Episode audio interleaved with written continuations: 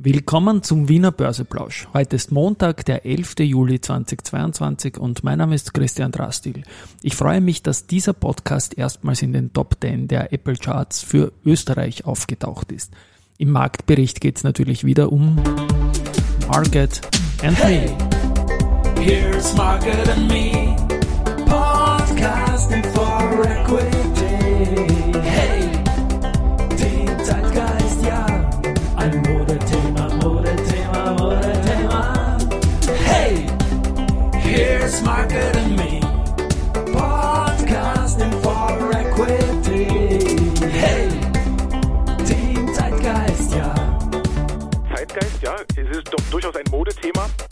Ja. Die Börse als Modethema und die Juli-Folgen des Wiener Börseplausch sind präsentiert von Wiener Berger und Bank 99.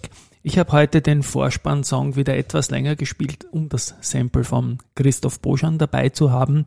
Er wird, der Börsevorstand, er wird da an zwei Stellen im Podcast heute auch erwähnt werden. Ja, es freut mich natürlich, dass der Podcast jetzt in den Apple Charts Top 10 ist und vor mir sind eigentlich momentan nur die großen deutschen Podcasts, die auch in Österreich sehr stark gehört werden. Aber es ist schön, dass es nach oben geht und dass das Ding ankommt. Danke an alle, die das hören und auch an all jene, die das bewerten. Wer mag, kann das ebenfalls tun. Den Link werde ich dann in den Shownotes bringen.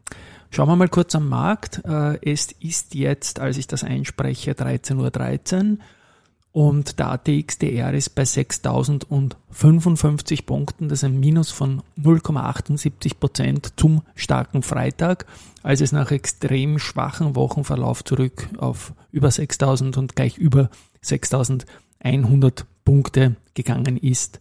Auf der Gewinnerseite haben wir heute die Frequentis mit plus 3,7 Prozent, den Verbund mit plus 1,3 Prozent und die EVN mit plus 0,46 Prozent, Adico Bank mit minus 3 Prozent, Marinomed minus 3 Prozent und Semperit mit minus knapp 3 Prozent sind auf der Verliererseite zu finden.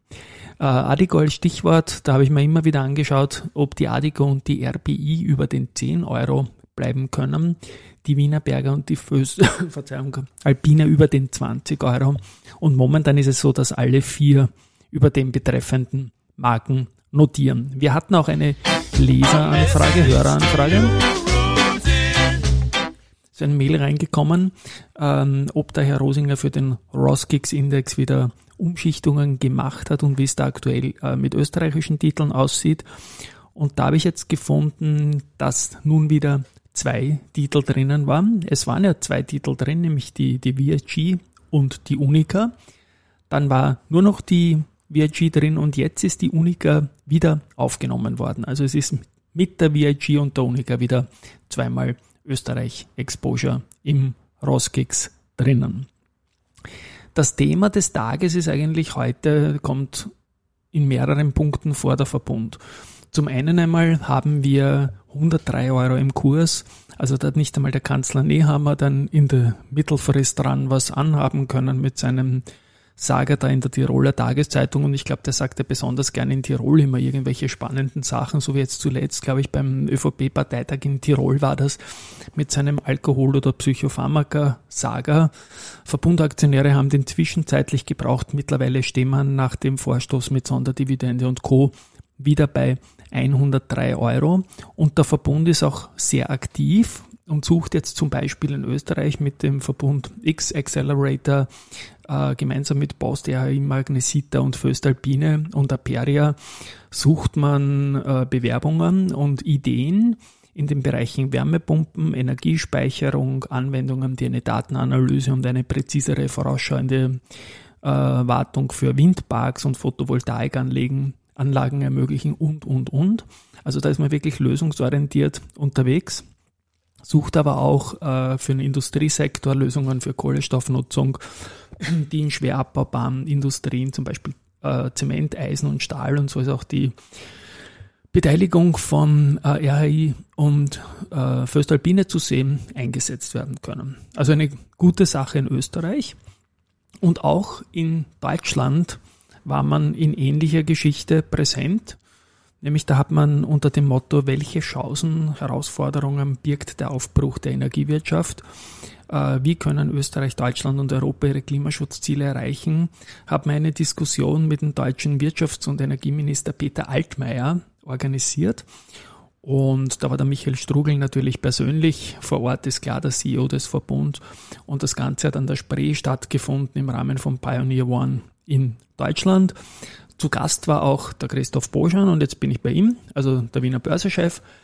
Der äh, war da als Deutscher in Berlin dabei und hat auch einige Fotos gepostet und so bin ich eigentlich drauf gekommen, dass das Ganze stattgefunden hat. Und morgen wird der Christoph zu mir ins Studio kommen und da werden wir auch was aufnehmen, aber noch nicht gleich morgen senden. Ja, und sonst kracht mal mein Mikrofon an, und ich habe noch ein bisschen Research anzubieten. Goldman bestätigt Andritz mit Kaufen, nimmt aber das Kursziel von 55 auf 53 Retour. Onfield bestätigt die neutrale Empfehlung für Wienerberger und reduziert das Ziel von 30 auf 25. M-Banker bestätigt RBI mit Kaufen und geht von 16.1 auf 15.3. Und bei Erste Group bleibt man auf Kaufen und reduziert aber auch hier das Kursziel von 52,8 auf 43,6 Euro. Ja, morgen wie gesagt äh, geht's normal weiter. Es werden auch einige Personality-Podcasts aufgenommen und ich freue mich über Bewertungen für diesen Podcast. Ciao, Baba und bis morgen.